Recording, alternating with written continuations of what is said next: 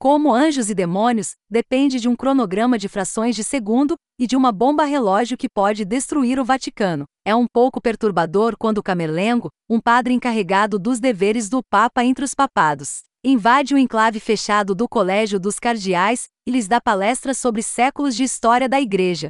Esses homens, muitos deles idosos, podem enfrentar a morte em minutos, o que o Camerlengo sabe. O comandante da Guarda Suíça acha que pode evacuar o Vaticano e as centenas de milhares de fiéis que esperam na Praça de São Pedro em 15 minutos antes que uma explosão vaporize uma grande parte de Roma. Mas francamente, nós na plateia pensamos muitos monsenhores em casa vão receber promoções muito em breve. Como muito poucos detalhes da trama no filme são remotamente plausíveis, incluindo sua perseguição desesperada por Roma, a lição de história é desculpável.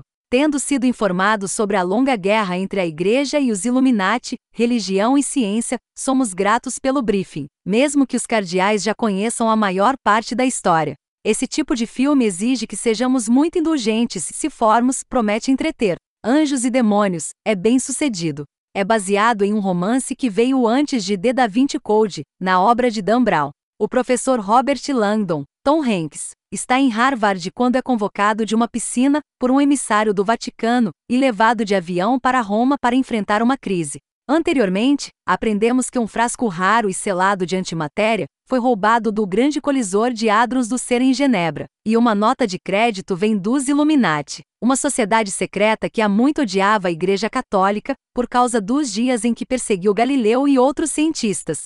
Um papa popular e progressista acaba de morrer, os cardeais foram convocados para eleger seu sucessor. Quatro deles, os preferati, os favoritos para ser o próximo Papa, foram sequestrados.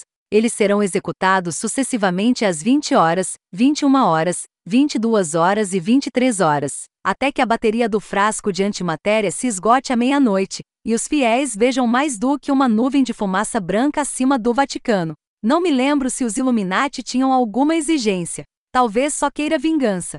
Nesse caso, por que esconder o frasco no final de uma trilha que só pode ser seguida por pistas descobertas ou intuídas pelo professor Landon? Por que não explodir o lugar? Qual é o objetivo da caça ao tesouro? Tudo isso foi laboriosamente construído como um teste do incrível conhecimento de Landon? Os Illuminati estão tentando se vingar depois que Langdon frustrou o Opus Dei, outra sociedade secreta, em O Código da Vinci. Não sei, leitor, não há tempo para se preocupar. Langdon usa seu conhecimento dos símbolos Illuminati para seguir a trilha por quatro igrejas de Roma. Ele tem uma sorte incrível. Ele vê e identifica corretamente cada pista, mesmo que estejam muito bem escondidas. Ainda bem, porque um calabouço esquecido ou uma estátua apontando para o lado errado e ele perde. Para sua companheira, Langdon tem a bela e brilhante Vitória Vetra, a Elezurer, do CERN.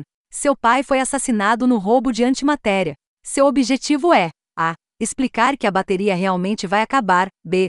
solicitar os diários secretos de seu pai de Genebra, embora eles nunca sejam lidos, e c. correr por toda parte com Tom Hanks, para fornecer-lhe uma conversa urgente. Enquanto isso, há intrigas dentro do Vaticano e muitas pistas falsas entre todos os chapéus vermelhos. O jovem camerlengo, Evan MacGregor, filho adotivo do falecido pontífice, junta-se à busca desesperada do professor, assim como o comandante, Celans Casgard, dos protetores do Papa, a Guarda Suíça. Dentro do conclave, o cardeal Strauss, Armin Miller-Stahl, está encarregado da eleição. Por causa de sua aparência sinistra, eu amo a frase sinistra Mien, sotaque alemão e visões absolutistas sobre a tradição da igreja. Ele parece ser um suspeito, já que a morte do Papa progressista pode ter sido um trabalho interno. Esqueci de mencionar que também houve tempo para exumar os restos mortais do pontífice e descobrir evidências de envenenamento. Tudo isso acontece a uma velocidade vertiginosa, com pouca sutileza, mas com valores de produção fabulosos.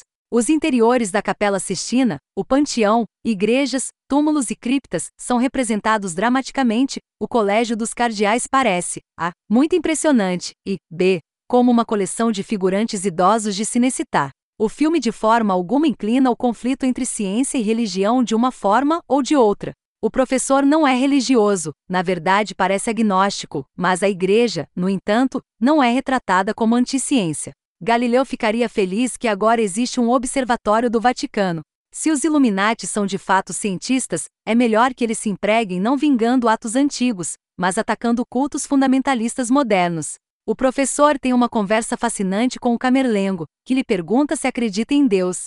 Ele acredita, diz ele, que a existência de Deus está além de sua mente para determinar. E o seu coração? Pergunta ao padre. Meu coração não é digno. Agnósticos e crentes podem encontrar algo com o que concordar ali.